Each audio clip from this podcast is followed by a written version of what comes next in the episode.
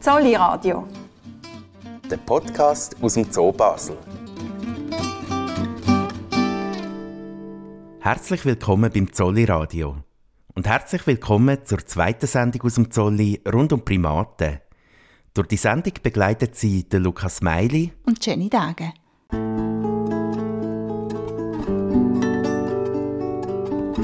Basel stimmt am 13. Februar darüber ab, ob nichtmenschliche Primaten Grundrechte sollen bekommen Also ob Primaten per Gesetz das Recht auf Leben und das Recht auf körperliche und geistige Unversehrtheit bekommen. Der Zolli macht sich aus verschiedenen Gründen für ein Nein zu dieser Initiative stark. Der dreiteilige Podcast gibt eine Innensicht, wie man die Initiative im Zolli erlebt und was ein Ja am 13. Februar für Konsequenzen könnte haben.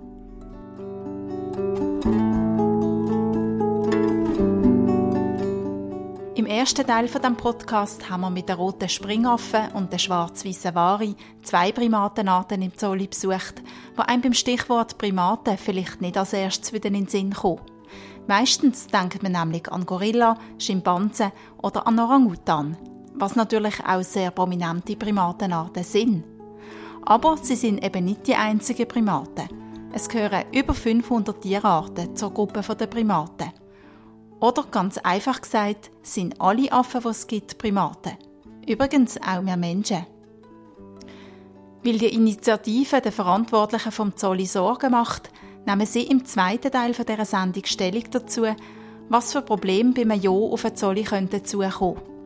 Es äußern sich der Zolli-Direktor Olivier Bagon, Zootierärztin Fabia Wiss und der Kurator der Affen, der Adrian Baumeier.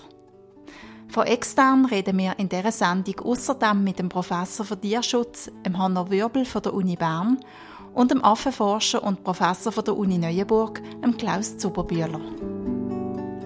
Bleiben wir aber zuerst noch im Zolli. Aus der Sicht vom Zolli könnte man ja auch denken, dass einem die Initiative gar nichts angeht. Sie bezieht sich ja ausschließlich auf Primaten, die von öffentlichen Institutionen gehalten werden.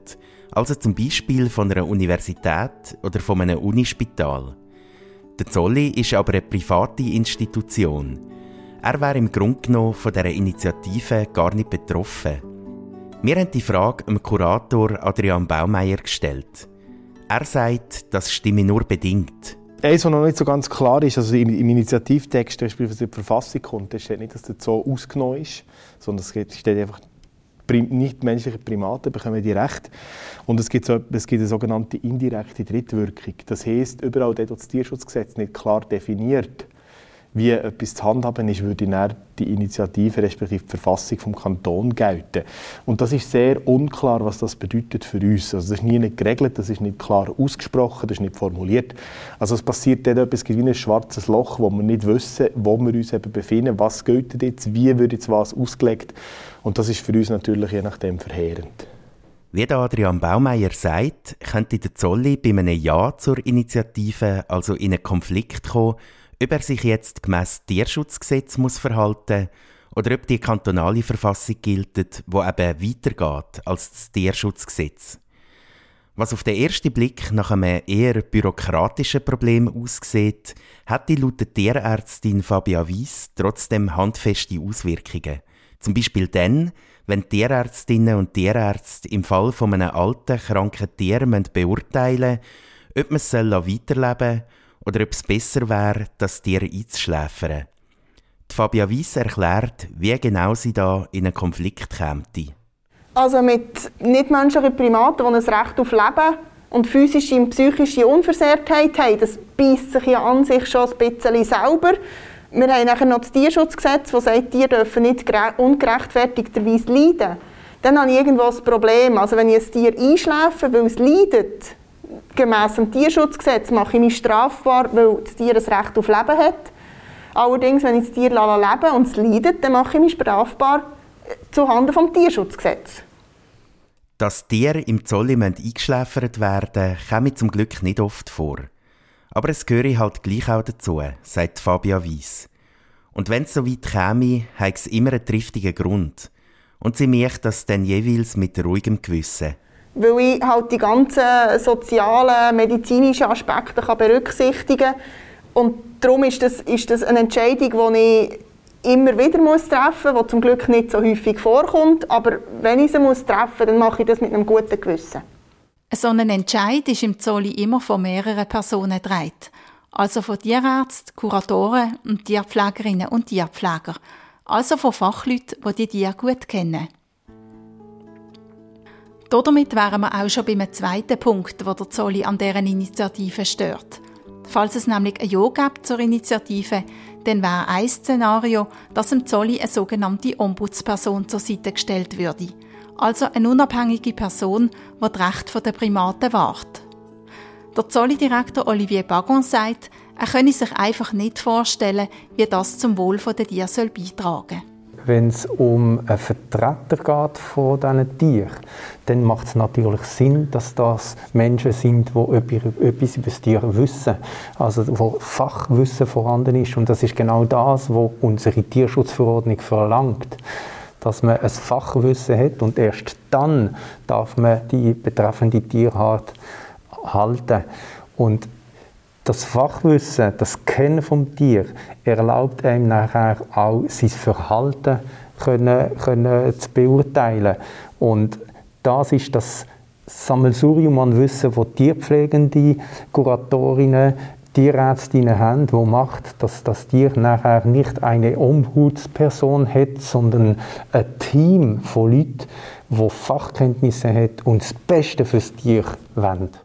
Selbst wenn die Ombudsperson jemand wäre, der Fachkenntnis hat zu Affen, dann würde das noch nicht unbedingt heißen, dass sie das Wohl der Affen im Zolli beurteilen kann, argumentiert Adrian Baumeier. Wenn man eine Ombudsperson hat, ist noch ein weiteres Problem. Die Affen können sich gegenüber dieser Ombudsperson nicht ausdrücken. Die Affen haben keine Möglichkeit, in einer Ombudsperson zu sagen, du, jetzt geht es mir nicht gut. Der Einzige, der das wirklich kann, ist der Tierpfleger, der mit diesen Tieren arbeitet.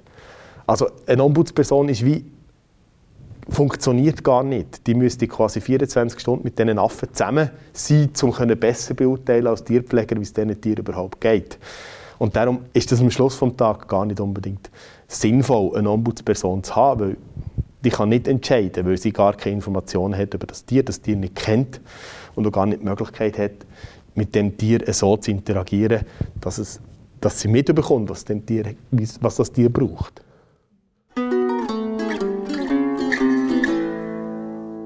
Wenn man sich mit der Primateninitiative auseinandersetzt, dann ist die Frage berechtigt, warum der Mensch überhaupt über das Wohl von Tieren entscheidet. Beziehungsweise, warum sich der Mensch einmischt und der Natur nicht einfach ihren Lauf lässt. Sei das bei der Frage, ob ein Tier weiterleben soll oder bei der Frage, ob ein Tier in einer Gruppe noch gut aufgehoben ist. Wir haben im Hinblick auf die Sendung mit dem Hanno Wirbel Kontakt aufgenommen. Er ist Professor für Tierschutz an der Uni Bern und sagt zu diesen Fragen Folgendes. Ja, man kann, glaube einfach die freie Natur nicht mit der äh, Haltung von Tieren in menschlicher Obhut vergleichen. Also der Vergleich wird ab und zu äh, gemacht, von, wird von beiden Seiten, sowohl von Tierhaltern wie auch von Tierschützern zum Teil angestrengt. Aber der Vergleich hinkt natürlich, weil das Tierschutzgesetz gilt ja nur für Tiere in menschlicher Obhut. Und sobald man Tiere in menschliche Obhut nimmt, sobald äh, man Tiere haltet und züchtet, übernimmt man die Verantwortung für ihr Wohlergehen, für ihr Leben. Die Verantwortung haben wir nicht, wenn sie draußen in freier Natur sind. Darum ist es dort an sich aus Tierschutzsicht komplett egal, ob ein Tier von einer Gruppe ausgestoßen wird, ob das nachher überlebt oder nicht überlebt. Das ist der Lauf der Natur. Aber wir können nicht solche Verhältnisse übertragen auf eine Tierhaltung im Zoo und nachher sagen, ja, das kommt halt vor, das kommt auch in der Natur vor und darum ist das kein Problem. Wenn wir Tiere in unsere Obhut übernehmen, übernehmen wir die Verantwortung für ihr Wohlergehen und darum müssen wir auch dafür sorgen, dass im Moment, wo ein Tier ein Problem hat, krank wird, eine Verletzung hat, sozial gemobbt wird von den, von den Gruppenmitgliedern, dass man dort eingreift und, und Massnahmen trifft, damit es jedem einzelnen Tier in dieser Gruppe gut geht oder wieder gut geht in Zukunft. Gemäss Hanno Wirbel müssen die Verantwortlichen im Zolli also in gewissen Situationen eingreifen Damit man sich das besser vorstellen kann, macht Zootierärztin Fabia Weiss ein Beispiel. Es ist zum Beispiel der Moment, wenn wir bei den Totenkopfäffli haben wir eine spezielle Biologie, also das sind so Mutterlinien, wo, wo zusammenleben und wo eigentlich alle miteinander verwandt sind. Und wenn dort die Gruppe zu gross wird, gibt es, dass sie quasi ein Tier aus der Gruppe rausfallen. Häufig sind das ein, ein ältere Tiere, die vielleicht nicht so viel Nachkommen haben, nicht so stark vertreten sind in dieser Gruppe. Und dort, wenn ein Tier rausgedrückt wird, ähm, je nachdem angegriffen wird, manchmal ist es so ein bisschen subtiler, dass sie einfach am Rand der Gruppe sind, dass sie nicht so richtig mitmachen dürfen. Äh, manchmal kommt es dann zu Bissereien. Dort ist es eigentlich unmöglich, das Tier einerseits zurück in die Gruppe zu bringen, aber andererseits auch unmöglich, das in andere Gruppe zu tun, weil es ja ein fremdes Tier ist. Also es kann nicht einfach so weiter ähm, platziert werden. Und dort ist es gerade aufgrund von einer sozialen Isolation, von einem sozialen Tier, das muss mit Artgenossen zusammen gehalten werden, das sagt auch die Tierschutzgesetzgebung, ist sie nach dem angezeigt, das Tier eben einzuschläfen und somit eigentlich das, das psychische Leiden ähm, zu verhindern. Dass ein Tier von seinen Artgenossen so rigoros aus einer Gruppe ausgeschlossen wird, das klingt brutal. Für den Affenforscher Klaus Zuberbühler, er ist Professor an der Uni Neuenburg, ist das allerdings keine Überraschung. Er beobachtet für seine Forschung seit Jahrzehnten Schimpansen in freier Wildbahn und ist spezialisiert auf ihr Verhalten. Und er sagt, bei dieser Primatenart gäbe es ganz klare Hierarchien und zum Teil brutale Revierkämpfe. In der Freiheit, also Schimpansen, die sind ja extrem brutal untereinander, oder? Also wenn es eben, es gibt, also jeder, der die beobachtet, die, die in der Natur, kann das bezeugen. Also eben, da fängt an beim, beim Jagen, also sie jagen äh, andere Affen und die, eben, die werden gnadenlos, werden die äh, verrupft und bei, bei lebendigem Leib äh, äh, äh verrissene Stück, oder? Und dann eben auch untereinander, eben, also da haben wir eine Studie veröffentlicht vor ein paar Jahren, wo man mal die, die ganzen eben eigentlich Mörder, oder, wo es ja auch unter ihnen gibt, äh, mal alle katalogisiert haben. Und eben, was ja ein häufiger Grund ist, mit Nachbargruppen haben sie oft äh, schlechte Beziehungen und wenn es einen von den Nachbargruppen allein verwünscht, dann äh, kann es oft passieren, dass der auch umbringt. Und wir haben auch schon andere Situationen gesehen. Also das ist äh, in dem Sinn haben die höhere äh, Mordrate wie die meisten menschlichen Gesellschaften, vor allem die, die, die modernen. Die Vorstellung, dass es Tiere immer noch friedlich haben untereinander, ist also auch eine sehr menschlich idealisierte Vorstellung. Man kann also zusammenfassend sagen, dass wenn der Mensch Tier haltet, für sie die Verantwortung trägt und entsprechend ihrem Sozialverhalten und ihrer Gruppendynamik muss dürfen eingreifen.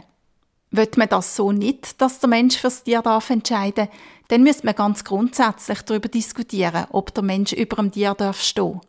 Der Professor für Tierschutz, der Hanno Wirbel, sagt, die Frage darf man sich durchaus stellen, aber dann für alle Tiere, nicht nur für Primaten. Was mich letztlich an dieser Initiative stört, ist, dass sie mit zinkten Karten äh, spielt. Das heißt, es ist äh, aus meiner Sicht populistische Initiative, weil sie einen Köder äh, auswirft, ähm, indem sie die Grundrechte auf Primaten beschränkt. Dass aber die eigentliche Absicht dahinter ist natürlich Grundrechte auszuweiten auf alle empfindungsfähigen Tiere. Und von mir aus gesehen könnte man durchaus darüber reden, ob man äh, sozusagen allen empfindungsfähigen Tieren stärkere Schutzrecht äh, verleiht, also dass man tatsächlich den Schutz von diesen Tieren äh, verbessert, sei es jetzt mit Tierrecht oder mit, mit Schutzparagraphen. Ähm, aber wenn das alle Tiere betrifft, wenn die Initiative für alle Tiere wäre und nicht nur für Primaten, dann hat sie sicher deutlich weniger Unterstützung in der Bevölkerung. Das heißt, der Köder Primaten ist etwas, wo, wo wenig Leute wehtut, wo viele Leute sozusagen Sympathie dafür haben, dass man die äh, Tiere schützt. Was aber äh, eine Art Ironie ist bei dem Ganzen, ist ja, dass die Initianten bezeichnen sich selber als Antispeziesisten. Das heißt, sie stören sich daran, dass andere Tiere weniger Recht haben als wir Menschen. Dort kommt ja eigentlich der Gedanke her, dass das eine willkürliche Diskriminierung ist von den Tieren äh, interessanterweise sind jetzt aber genau die Initianten, die mit dieser Initiative den Speziesismus überhaupt erst einführen im Tierschutz. Weil bisher gilt im Rahmen des Tierschutzgesetzes das Gleichbehandlungsgesetz sozusagen. Alle Tiere werden gleichermaßen geschützt in ihrem äh, Wohlbefinden und ihrer Würde. Und die Initiative treibt jetzt eigentlich einen Keil zwischen einerseits Primaten und alle Nicht-Primaten auf der anderen Seite. Und das äh, ist widersprüchlich in sich. Das zeigt aber auch, dass es mehr strategisch-politische Initiative ist, als eine Initiative, die tatsächlich äh, primär den Schutzstatus der Tiere zur Diskussion stellt. Und darum, das ist das, was mich stört daran. Das heißt, ich bin gern bereit, über strengere Tierschutzmaßnahmen zu diskutieren, aber für mich ist äh, der Weg über Grundrecht für Primaten ist der falsche Weg. Der gleichen Meinung wie der Hanno Wirbel ist auch der Zolli-Direktor Olivier Bagon. Auch er vertritt die Haltung, dass man alle Tiere gleich behandeln soll. Wir sind für einen echten, starken Tierschutz und zwar für alle Tiere. Egal, ob sie vor oder hinter Kulissen gehalten werden, das soll gelten. Und nicht eine Tiergruppe aus dem Tierreich rauspicken und sagen, für die gilt etwas Spezielles. Und ich denke, das ist äh, das Wesentliche, wo, wo uns äh, äh, skurril äh, erscheint. Und wir haben ja lauter Fachleute, die sich für den Tierschutz im Zoll einsetzen tut, sei es die Biologinnen und Biologen, die Kurator in der Funktion von Kuratoren sind, oder Tierärztinnen oder Tierpflegende, die jeden Tag nichts anderes machen, als schauen, dass es unseren Tieren gut geht. Und niemand kennt die Tiere besser als unsere Leute, die mit diesen Tieren zusammenarbeiten.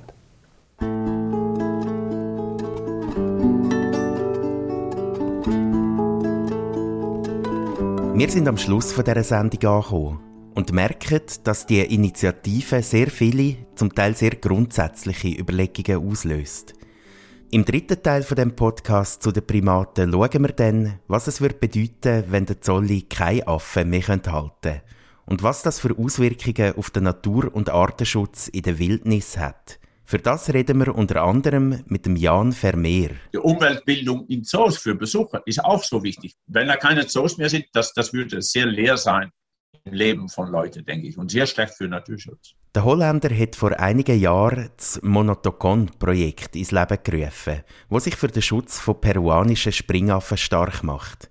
Er erklärt uns, warum Zoos auf der ganzen Welt zentral sind für die Erhaltung von gefährdeten Affenarten in der freien Wildbahn. Bis dann danken wir fürs Zuhören und bis zum nächsten Mal beim Zolli Radio. Der Podcast aus dem Zoo Basel.